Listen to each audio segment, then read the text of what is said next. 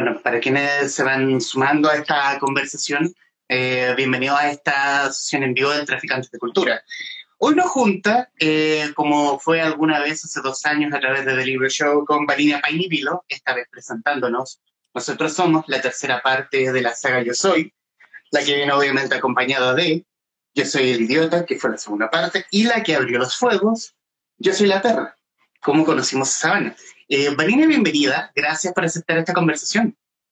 Muchas gracias a ustedes por la invitación. Como siempre, un gusto eh, hacer esto, este live que después queda como cápsula y que todos pueden eh, volver a mirar en caso de que gusten. Excelente, excelente. Y bueno, hablemos, hablemos de la tercera parte y final, en el fondo.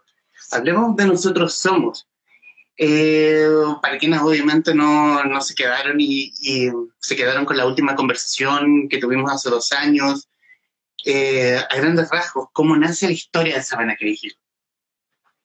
¿Cómo nace la historia en un comienzo? Bueno, eso fue hace varios años atrás, eh, yo lo he contado varias veces, en realidad estaba en cuarto medio, estaba haciendo mi último, mi último año de enseñanza media y como siempre era muy buena lectora y en ese tiempo estaba recién haciendo Wattpad, eh, eh, como lo conocemos, de hecho tenía el loguito antiguo y me di cuenta que las historias tenían siempre como un prototipo muy clásico.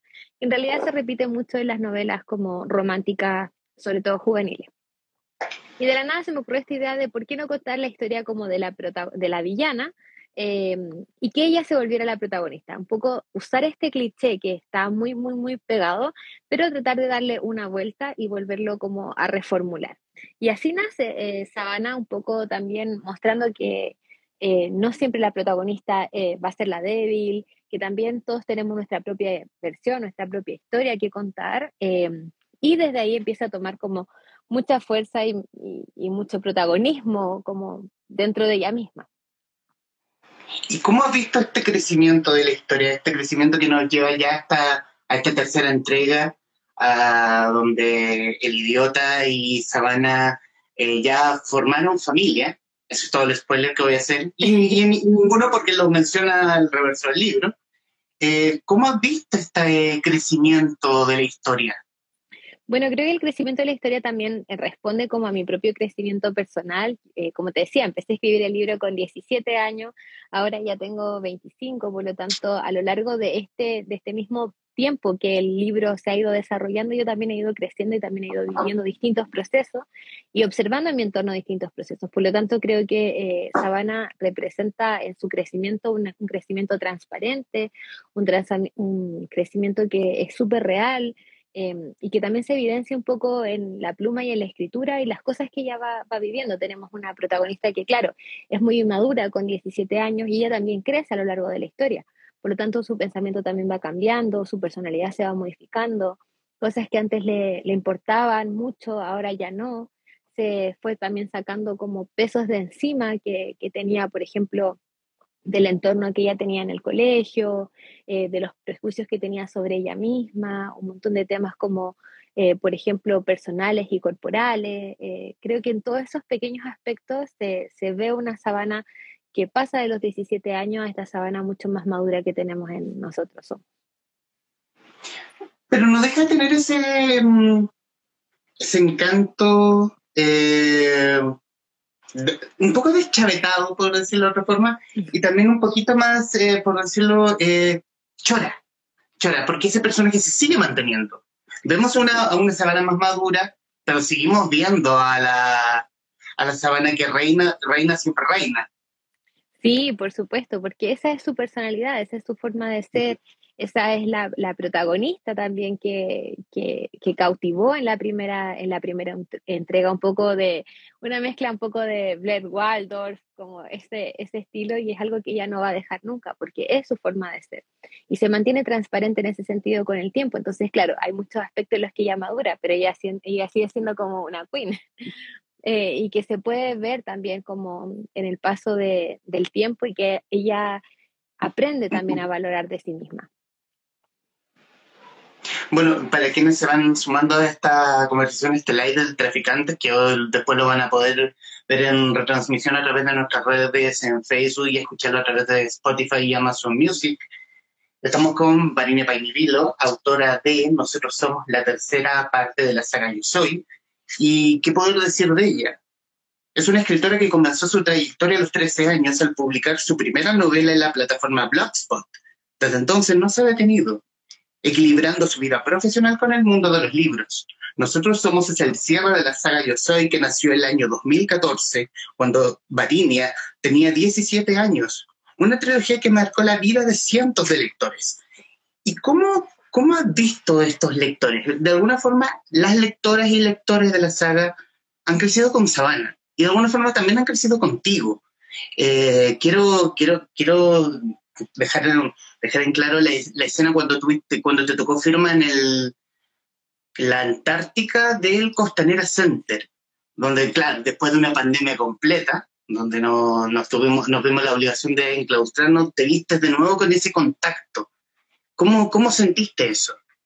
Bueno, sí, fue, fue maravilloso. Yo siempre eh, siento a todas mis lectoras y lectores como muy cercanos y tenemos una relación muy, muy cercana a través de redes sociales, estamos hablando siempre, eh, eh, no hay una distancia.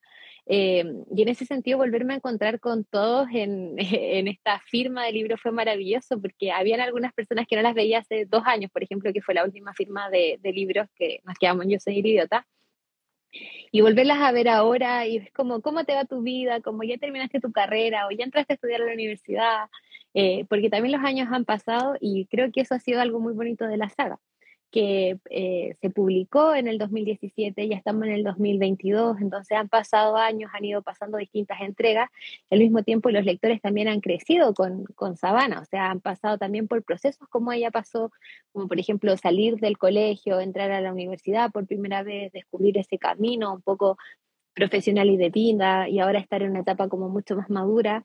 Eh, el crecimiento, hemos sido como las tres partes al final. Eh, tanto como en los libros, Sabana como una protagonista, que un poco uno puede identificarse a través de su relato, como también mío como autora y también de mis lectoras que han ido creciendo en este tiempo. Y en la construcción de la historia, cada, cada uno de los libros tiene su propia mm, banda sonora. Eh, quiero resaltar mucho la, la de Nosotros Somos, eh, y de hecho la tengo justo al frente en el computador porque una banda, una banda sonora que tiene a, eh, a Camila Cabello, a Arena Grande, Justin Bieber, Harry Styles, eh, a Dave Murray, a Trueno. ¿cómo, ¿Cómo es construir cómo es construir la historia y ponerla en función de esa banda sonora? ¿O es al revés? La banda sonora tiene que ir como al ritmo de la historia que tú que tienes.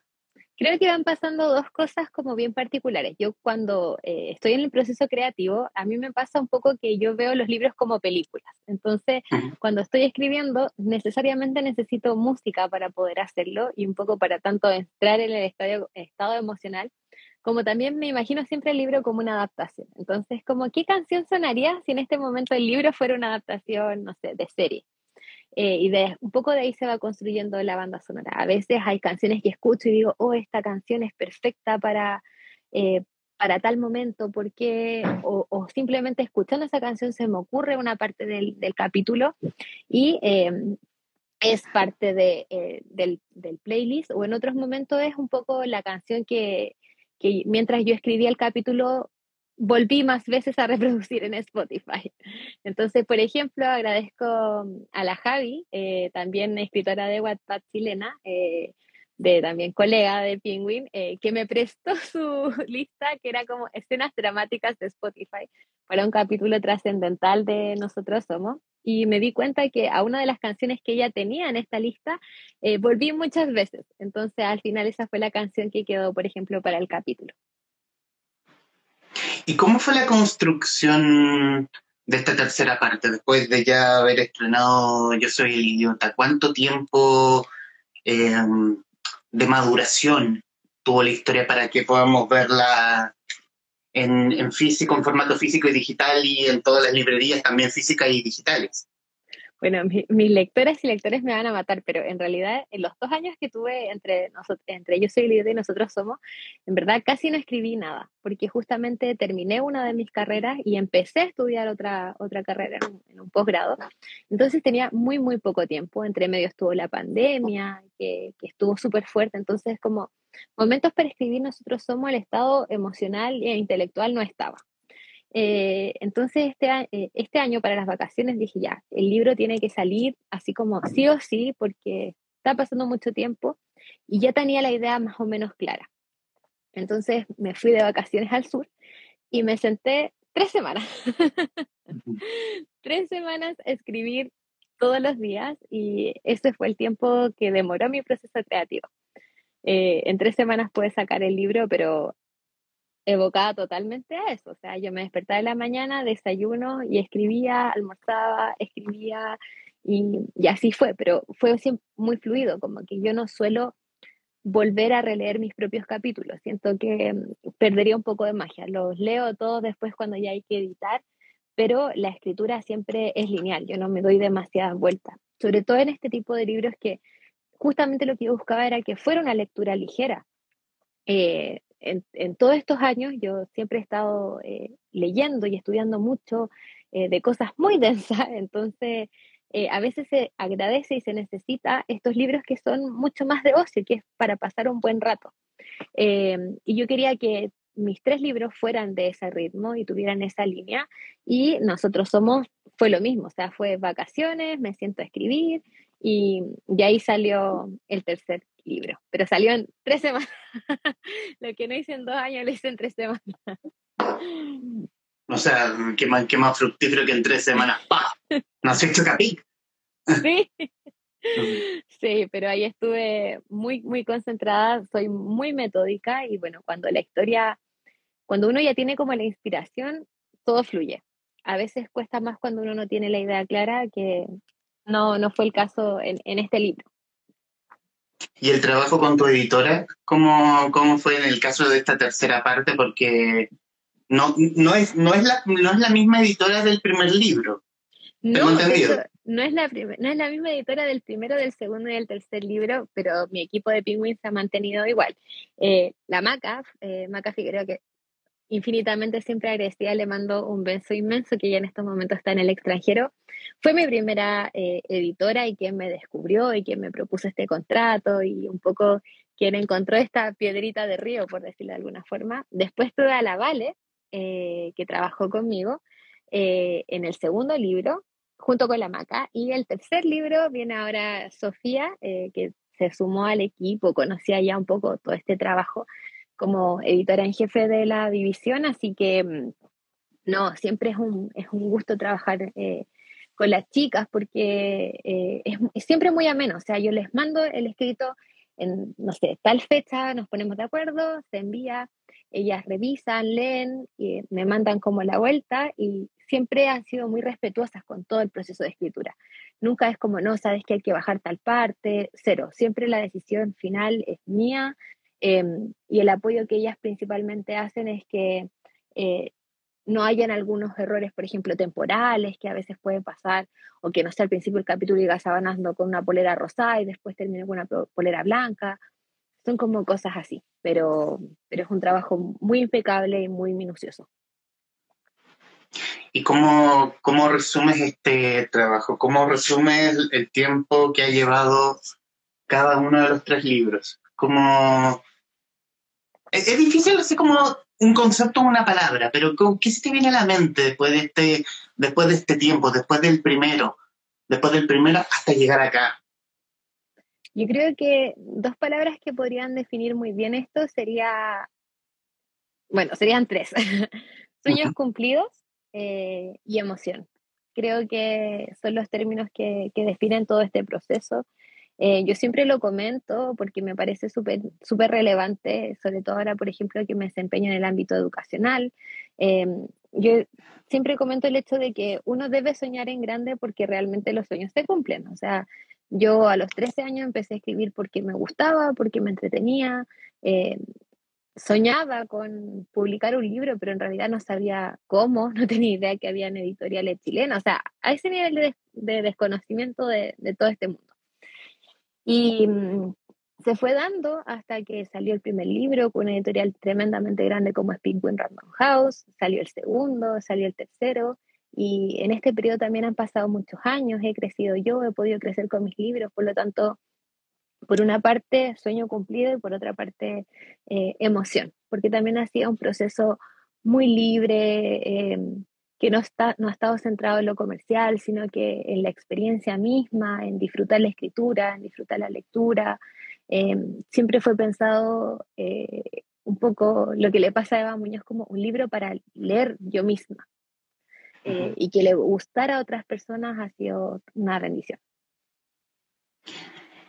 y cómo y te sientes como esa, esa autora que abrió una puerta porque cuando porque en, la época de yo soy la perra es como no eran no, no eran es como alguien vio algo en Wattpad una piedrita la pulió y básicamente la convirtió en un diamante. Y, la, y, la, y, le dijo al mundo anda cómete el mundo te sientes como esa como esa persona que puso la primera piedra Sí, totalmente. Y también ahí el tema de que la Maca eh, fue tremendamente visionaria como editora. O sea, en ese momento, insisto, Wattpad estaba con el, con el logo antiguo.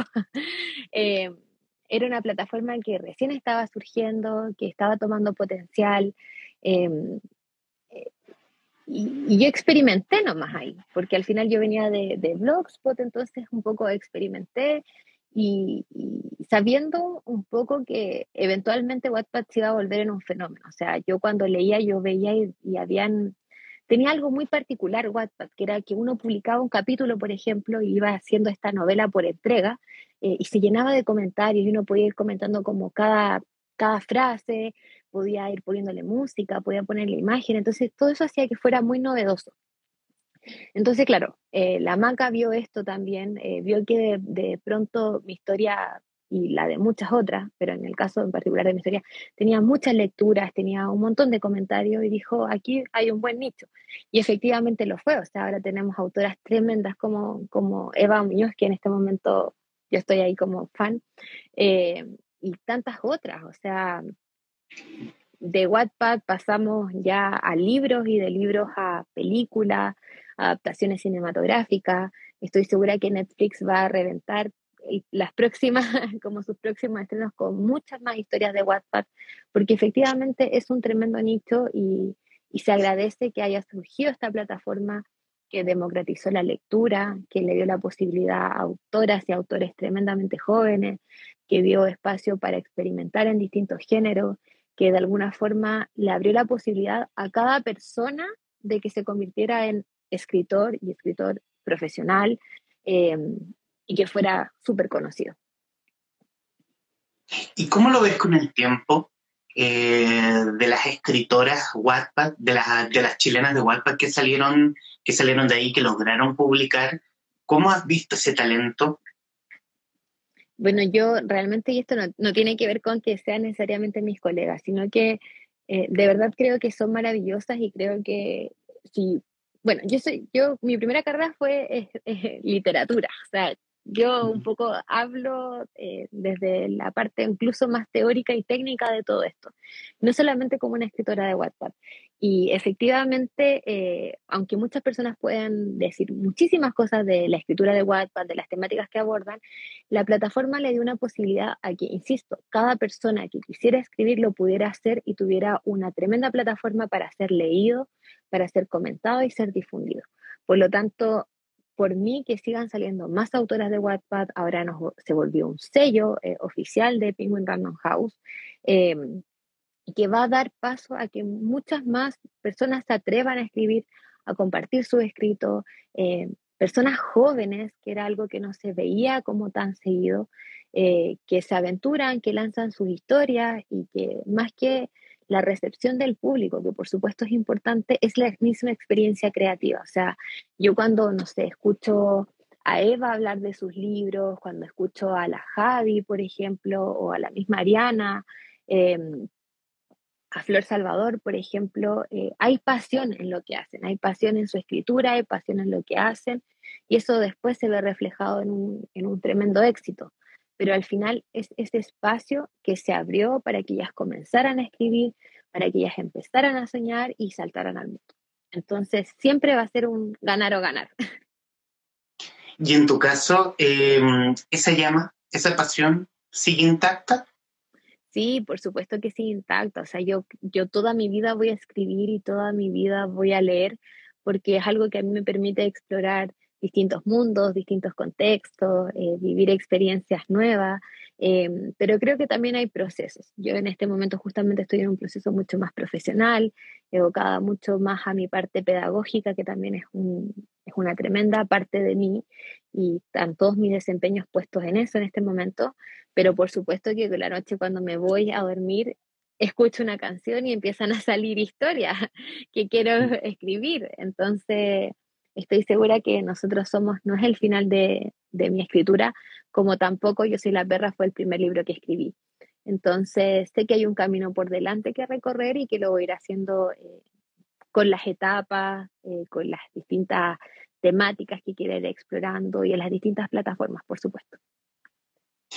La última vez que hablamos, yo te he hecho mención de que quizás no, no continúa la saga, pero el personaje de América es le da picante, le da, le da sabor a la historia. Y haciendo memoria, tú estabas escribiendo algo como un spin-off de América para Cuarta. Sí, efectivamente. Y de hecho, mi lectora ahora, cuando nos juntamos en la última firma de libros, me preguntaba mucho, ¿y qué pasa con la historia de América? Y efectivamente, la historia de América va a tener su propia, su propia rama, su propio eh, spin-off, pero un poco quiero darle un respiro a, esta saga, quiero darle un respiro a estos personajes, quiero un poco que mis lectoras y yo vivamos este cierre que corresponde de la saga de, Nosotros Somos con sus personajes. Em, y bueno, sí, por supuesto, en Nosotros Somos incluía hay algunos hilitos. Eh, América, por ejemplo, se toma algunos capítulos de, de, esta historia y los narra ella. Entonces ahí, por supuesto, hay un pequeño guiño también a lo que se viene. Pero creo que antes de América va a venir algo más que ya está escrito, que ya está trabajado y que me tiene entusiasmada y que quiero experimentar también con, con esta nueva línea de escritura.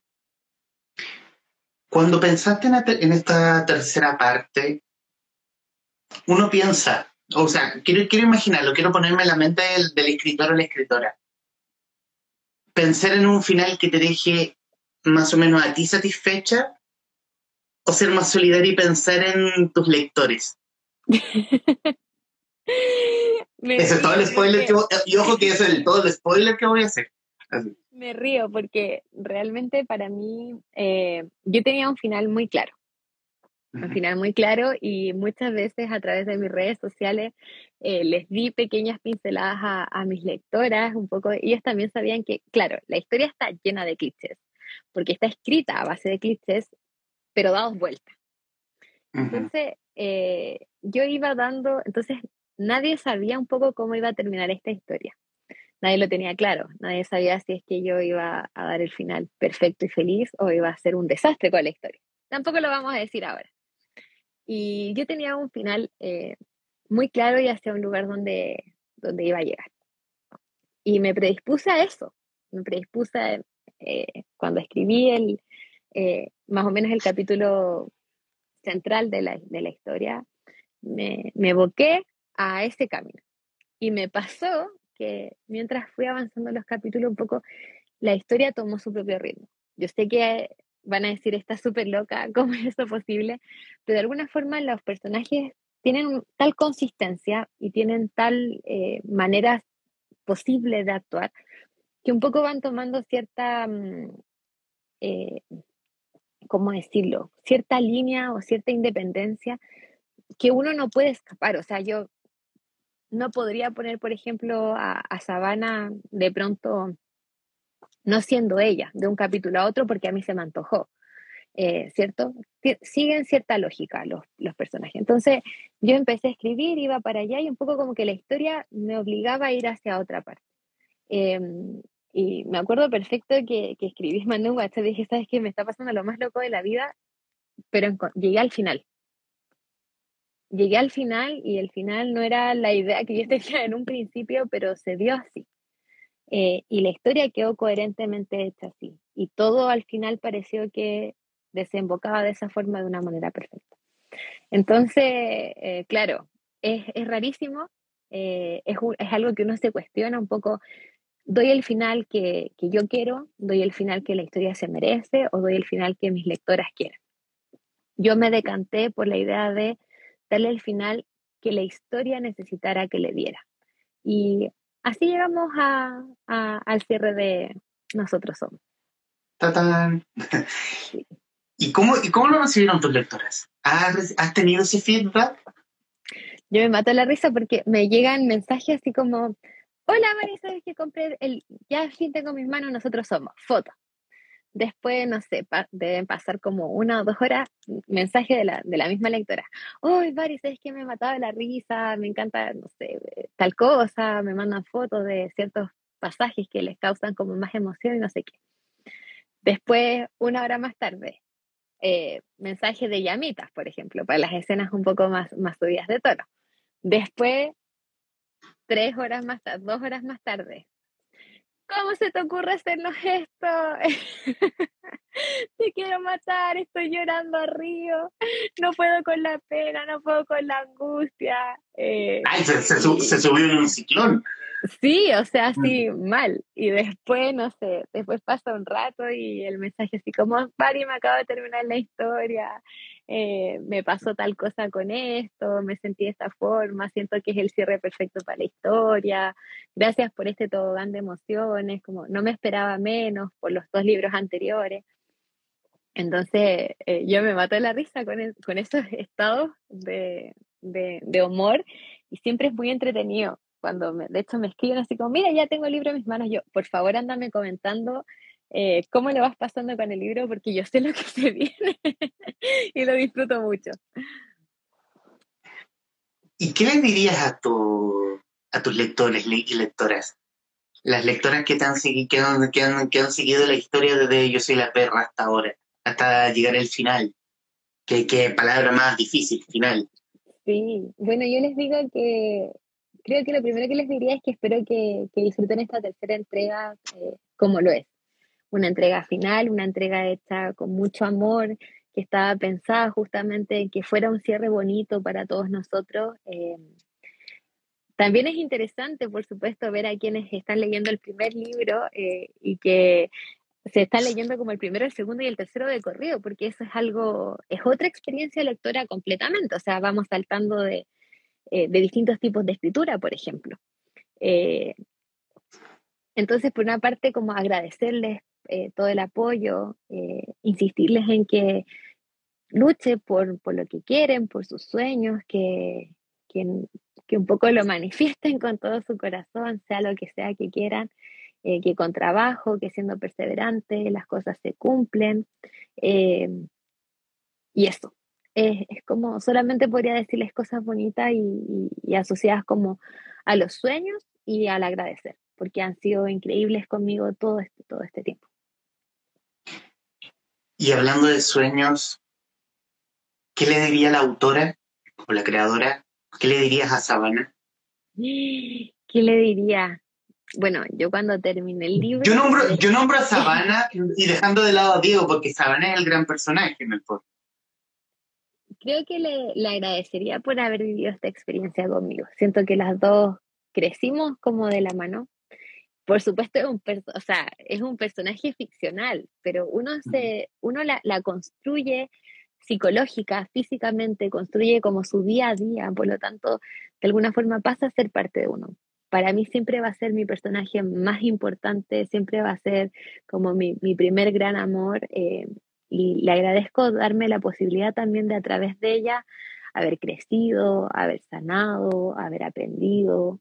Em, a través de ella eh, en muchos momentos puede ser un espejo, pero también eh, ser todo y absolutamente lo contrario. Entonces, eh, le agradezco por todos estos años, por haberme acompañado justamente en mi adolescencia hasta este tránsito de la adultez. Y a Diego, si tuviera que decirle algo a Diego, eh, le diría que para mí siempre va a ser el personaje romántico literario favorito. Siento que el hecho de que no sea perfecto lo hace justamente muy perfecto, que, que sea como ese agridulce más dulce que agrio, eh, siento que también es bonito y que lo diferencia de los distintos personajes de Wattpad. Él no es un personaje agresivo, él nunca va a ser un personaje que se trae para decir te amo. Eh, él es todo lo contrario a eso y creo que es un poco a lo que siempre se debería aspirar. Bueno, ha sido una historia que ha encantado a muchos lectores y lectores. Eh, siento, siento que desde Yo Soy la Perra, sobre todo desde el nombre, eh, que no deja de ser un título entrador y sobre todo nadie ha decidido, que, nadie había querido tocar a la comillas villana. Y eso lo hace tremendamente interesante. Y, lo hace más interesante sabiendo que la villana tan villana no es. O al menos hay razones para que haya tomado ese camino. Y eso hace Sabana un personaje querible, odiable a rato, así como que cabra de mierda, cálmate un poquito. Eh, pero, también, pero también un personaje absolutamente querible y yo creo que muchas de tus lectoras deben pensar lo mismo y lo que más queda y lo que yo creo y, en tu, eh, y aquí voy a tomar algo a título personal, te quedó disfrutar. Disfrutar de que le entregaste al mundo una historia, una historia de amor tremendamente mm, entretenida, eh, original, porque repito, eh, tocar a la villana lo hace también muy original. Y, y también eh, yo creo que te queda más bien disfrutar. Disfrutar de que entregaste una historia tremendamente bonita, graciosa, eh, odiable a ratos, pero poquito. Pero también ese, ese mismo ciclón, ese mismo ciclón en el que se subió esa usuaria que te mandaba mensajes cada rato, eso, ese es el sentimiento que recorre el, la saga Yo Soy. Sí, por supuesto. Eh, de, disfrutarlo, lo disfruto. Siento que eh, un poco con, esta firma de libros y también con esta entrevista, eh, siento que cierro, cierro un poco el ciclo. O sea, de alguna forma, todo este boom que he estado como compartiendo por redes sociales ha sido para darle este final, pero también un poco para dejarlo descansar. En cuanto a, a Sabana, la historia misma, yo justamente quería reflejar un poco eso, o sea, eh, en el ámbito escolar cuando uno está, cuando uno es adolescente, eh, lo que uno más tiende a hacer es ponerse una chaqueta. Es ponerse una chaqueta y definirse a partir un poco de lo que uno hace o lo que otros dicen de ti. Entonces está el cliché del futbolista, está el cliché de la niña popular, está el cliché del simpático, el curso, el que es el desordenado. Eh, y en las novelas pasaba lo mismo. Wattpad eh, en ese momento era la protagonista, siempre era de una forma. Entonces uno podía leer toda la historia y ella siempre era igual. Eh, pero la vida no es así. La vida somos más diversos y nunca somos ni buenos ni, malos ni malos. Tenemos claro y oscuro y eso era lo que quería tomar y reflejar en Sabana. Sabana, claro, es la prototipo eh, mala de todas las novelas de WhatsApp, la típica rubia, capitana del equipo, bonita, que tiene una vida como impecable eh, y que es odiada por todo. Pero cuando nos adentramos en, su profundidad, como pasaría con cualquier persona, vemos que al final somos mucho más que el estereotipo, que al final del día somos todos personas y que todos pasamos por ciertas emociones que son iguales, que nos afecta el entorno de, una manera que es determinada, que hay fuerzas que son anexas a nosotros y que de todas formas... Eh, eh, justamente les decía que eh, explorar dentro de este, de este personaje con su, su claro y oscuro era lo que yo quería hacer.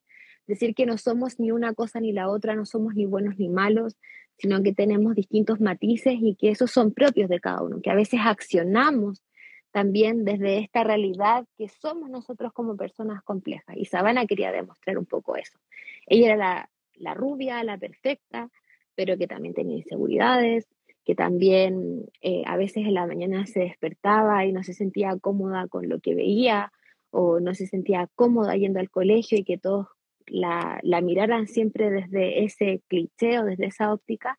Em, y creo que funcionó bien, creo que, que quedó una historia eh, redondita, divertida, ligera, pero que al mismo tiempo toca temas súper profundos que va mucho más allá de la risa o desde este cliché.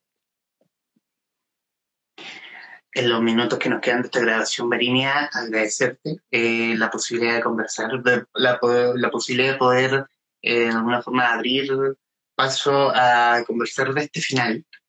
Eh, bueno, y obviamente estos minutos finales son tuyos. Echa volar la imaginación y diga lo que guste. Bueno, nada, más que nada agradecer por toda esta experiencia, a todas las lectoras que me han acompañado, a mi familia, por supuesto a, mi editorial, que ha sido un pilar fundamental, que, vieron en mí algo y que se decidieron aventurarse por, por, esta historia y por esta escritora. Agradecer también a mis colegas, eh, compañeras de WhatsApp, que también están publicando y quienes no han publicado, pero que a lo mejor van a hacerlo en un par de años más. También agradecerle porque todo ha sido aprendizaje, es una comunidad muy que me ha, me ha, hecho muy, muy feliz y también me ha acogido mucho. Eh, agradecer también a mis alumnas, que vi algunas conectadas por ahí, eh, decirles que eh, pueden seguir soñando siempre, eh, porque los sueños de verdad se cumplen si uno trabaja por ellos. Y, y, nada, invitarlos a leer esta tercera entrega, a disfrutarla, a poner el soundtrack a todo lo que da y vivir esta experiencia con Diego Sabana y esta familia loquísima. Eh, para hacer este cierre como corresponde y completo.